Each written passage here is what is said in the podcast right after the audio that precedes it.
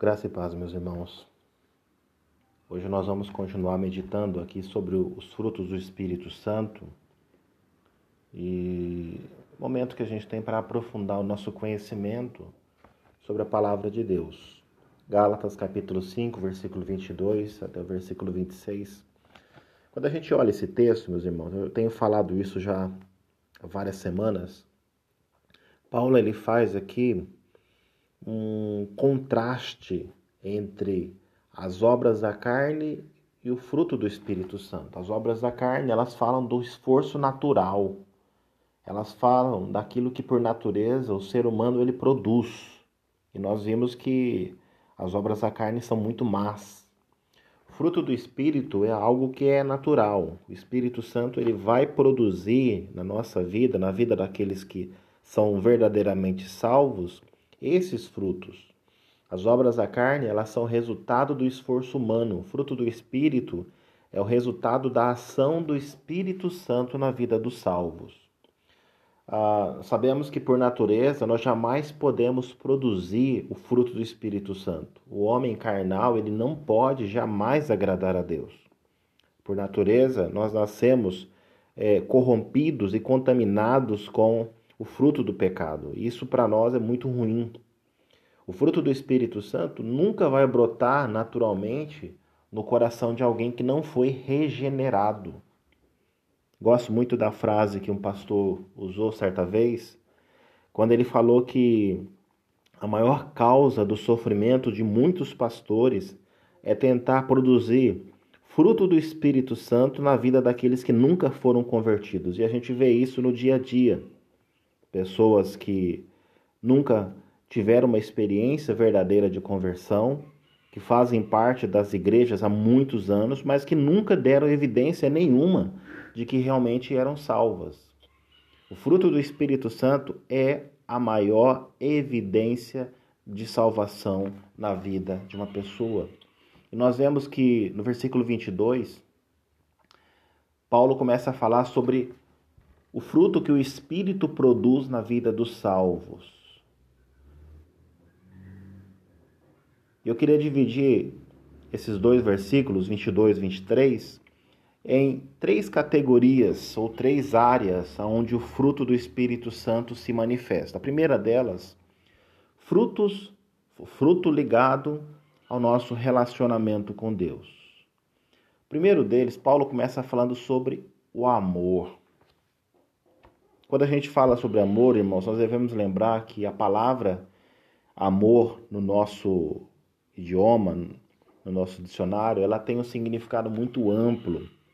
A Bíblia, ela foi escrita, o Novo Testamento ele foi escrito em grego. Então, para cada para cada faceta, para cada área desse de, da é, para cada área do amor era uma palavra específica. E Paulo aqui ele está usando a palavra ágape. E ágape no original é o amor de Deus. Tanto o amor a Deus quanto o amor ao próximo, já que um é extensão do outro. Nós não podemos dizer que amamos a Deus se nós odiamos o nosso irmão. Tiago fala muito bem isso. Como que eu posso amar a Deus, dizer que eu amo a Deus se eu falo mal do meu irmão? Como que eu posso dizer que eu amo a Deus se eu odeio o meu irmão? Isso é impossível, meus irmãos. O cristão, ele deve ser conhecido pelo amor de Deus na sua vida. Paulo fala lá em Romanos, capítulo 5, que o Espírito Santo ele derramou abundantemente do seu amor sobre a nossa vida. Isso para nós, meus irmãos, é muito importante. Nós sabemos que amamos a Deus quando nós amamos os nossos irmãos. Quando eu não amo meu irmão, eu não posso dizer que eu amo a Deus. O amor de Deus ele é, ele é sintomático. As pessoas percebem isso. Quem não ama seu irmão não ama Deus, porque Deus é amor. E Deus é amor como uma característica do seu ser, não um amor não um amor complacente, mas um amor ativo, um amor justo, o amor que disciplina aquele que é objeto desse amor. Hebreus fala que Deus, ele assim como o Pai, ele disciplina aquele a quem ele ama. Isso para nós é muito importante, irmãos.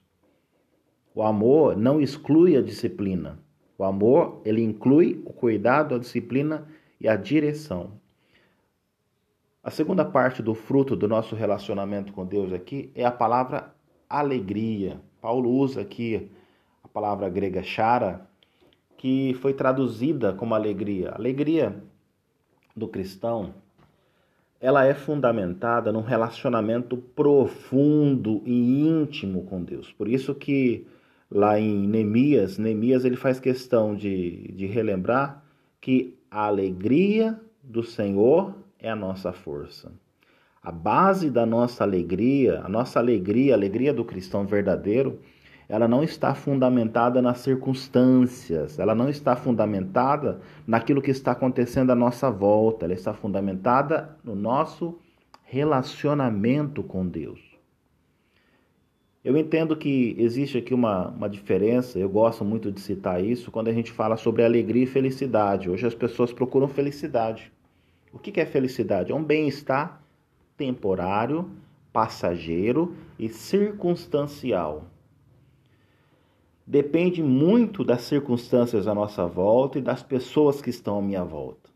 A alegria, como fruto do Espírito Santo aqui, ela é ultra circunstancial. Ela não depende de onde eu estou, das pessoas que estão à minha volta. A alegria é a satisfação de pertencermos a Deus. A alegria do cristão é a satisfação de ter o seu nome escrito no livro da vida. Então eu não preciso ter uma casa nova, eu não preciso ter um carro do ano, eu não preciso ter o emprego dos meus sonhos, eu não preciso ter a esposa dos meus sonhos ou o marido dos meus sonhos. A alegria, ela não depende de nada disso. A nossa alegria, ela é fundamentada no nosso relacionamento com Deus a terceira parte do fruto aqui que fala sobre o nosso relacionamento com Deus é a paz. E essa paz aqui que Paulo está falando, ela tem a ver com a tranquilidade, a serenidade que nós temos em nossos corações, mesmo em meio às lutas e dores. Paz aqui não significa ausência de problemas, não significa aqui ausência de lutas, ausência de enfermidades, muito pelo contrário. Mas a consciência de que, mesmo enfrentando essas adversidades, a nossa vida, o nosso futuro, a nossa família estão absolutamente tudo debaixo do domínio e do controle de Deus. Paulo lembra que nós temos paz com Deus por meio do nosso Senhor e Salvador Jesus Cristo, e nós somos chamados também para viver em paz uns com os outros, naquilo que for possível, no que depender de nós. Essa primeira parte aqui que fala do nosso relacionamento com Deus, eu entendo que existe aqui uma progressão. Quando eu amo, eu sinto alegria no meu coração. Quando eu sinto alegria, eu sinto a paz de Deus que inunda o meu ser. Continuando, nós vemos aqui ah, aspectos ligados aqui ao nosso relacionamento com o próximo. Então, quando o meu relacionamento com Deus ele está bem, eu consigo me relacionar bem também com as pessoas que estão à minha volta. Paulo continua falando aqui sobre a longanimidade. Pastor, que palavrão que é esse? A longanimidade, ela traz a ideia aqui de alguém que tem o ânimo espichado ao máximo. É aquela pessoa que é tardia para irar-se, a pessoa que é paciente, longânimo. Trata-se de alguém que tem paciência para suportar afrontas e injúrias de outras pessoas. Mesmo quando tem condições de se vingar e revidar a ofensa, ela escolhe deixar tudo nas mãos de Deus. Como que falta paciência, meus irmãos, nas nossas vidas? Como que falta paciência nas igrejas, no mundo à nossa volta? E talvez A maior evidência da falta do fruto do Espírito Santo é que essa paciência, ela precisa se manifestar na vida daqueles que são salvos. Paulo continua falando aqui sobre a benignidade. E aqui ele está falando sobre a disposição gentil e bondosa para com os outros. Fala sobre a bondade e a gentileza no trato com os demais. Vale lembrar que Cristo ele foi conhecido por sua benignidade, por sua bondade, por sua disposição gentil em não reagir, em não atacar. Quando nós vemos a, a, a narração ali da morte, da sua prisão e morte, ele foi, assim como o cordeiro que não, não reagiu, não abriu a sua boca, ele foi levado até o cativeiro, até a cruz. Bondade. Paulo fala aqui no sentido de que a bondade é ativa, enquanto que a benignidade ela reage, é a reação, a bondade é a ação. É aquele que age em favor do próximo, que busca fazer aquilo que é certo, aquilo que é bom, mesmo que não foi solicitado. Que busca ajudar, mesmo aqueles que talvez não tenham pedido. A bondade, ela pode reprovar e corrigir quando necessário. Por bondade, meus irmãos, pela bondade, nós agimos em prol do próximo. E nós vemos que, infelizmente, essa qualidade, esse atributo tem estado escasso no, coração de muitos cristãos. Nós vemos muito mais maldade do que bondade. Frutos ligados ao nosso relacionamento conosco mesmo. Fidelidade. Paulo traz aqui o sentido de alguém que é fiel, alguém que é leal. Descreve alguém que é digno de confiança, alguém que é verdadeiro, que é sincero, que não age pelas costas, alguém que não é hipócrita, alguém que não tem duas caras. O, o cristão verdadeiro é alguém que é digno de confiança. O cristão verdadeiro é aquela pessoa que honra a sua palavra, que cumpre aquilo que falou, que não muda a sua, a sua versão, a sua palavra de acordo com a situação. Mansidão. Mansidão significa alguém que é dócil, alguém que é submisso, alguém que é controlado, mesmo tendo condições, tendo forças para reagir às maldades que recebem, às críticas que recebe, prefere se conter. Mansidão no reino de Deus não é fraqueza, mansidão é força sob controle. Vale lembrar, meus irmãos, que Jesus ele se descreveu como alguém manso e humilde. E finalizando, domínio próprio. E aqui Paulo traz a ideia de alguém que sabe controlar os seus impulsos, os seus desejos e apetites. Alguém que consegue colocar um freio, mesmo nas situações de maior pressão. E aqui a ideia que Paulo traz é de alguém que aplicava-se a disciplina assim como os atletas a aplicavam sobre o seu próprio corpo para que pudessem vencer as maratonas. Um atleta, para que ele pudesse vencer as suas corridas, ele precisava se preparar, ele precisava se controlar, ele precisava estabelecer uma rotina de exercícios, ele precisava estabelecer uma alimentação saudável, ele precisava cuidar do seu corpo, ele precisava dominar, se privar de muitas coisas. E por que, que ele fazia isso? Porque ele sabia que lá no final tudo isso ajudaria ele na, na conquista do seu objetivo.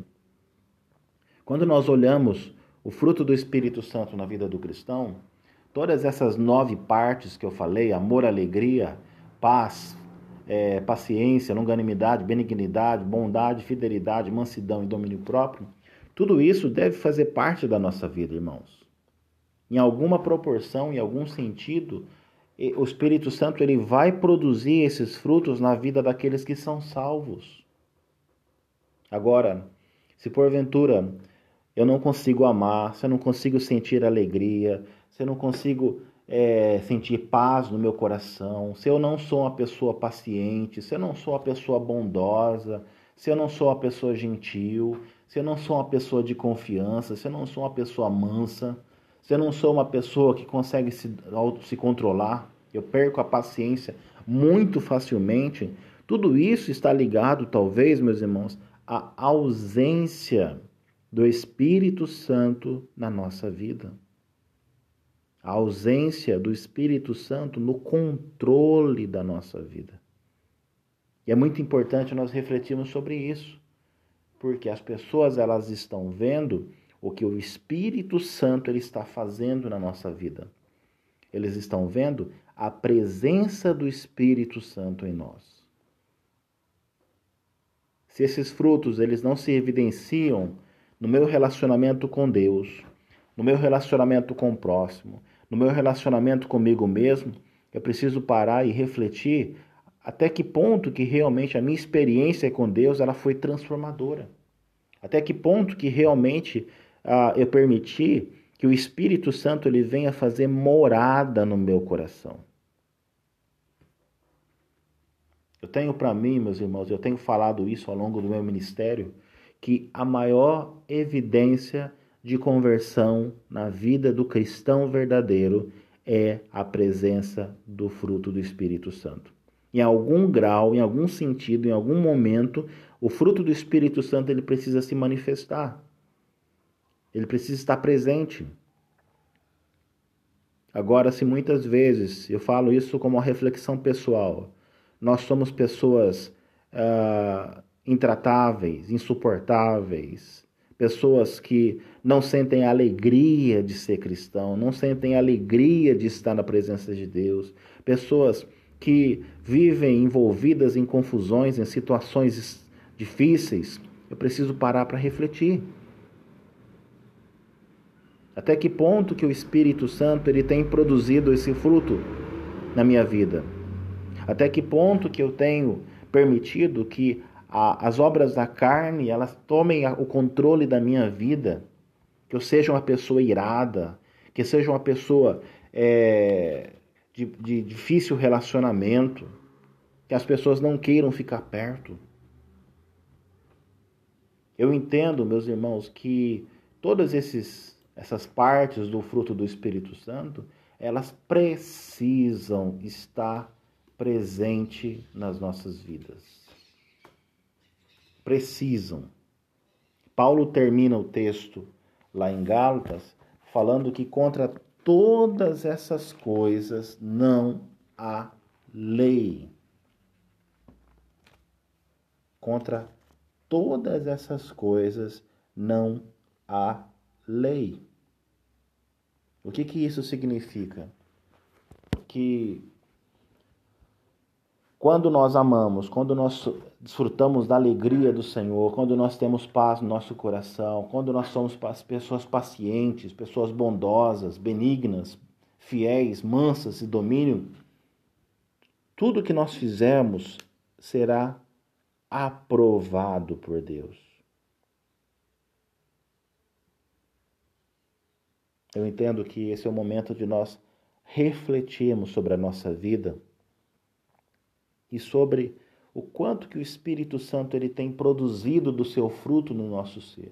É muito importante refletirmos sobre isso.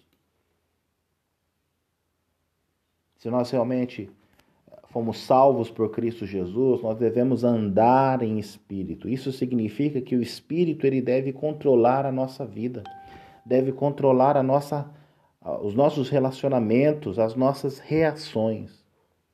Se realmente o Espírito Santo ele domina o nosso ser, nós precisamos estar prontos e preparados.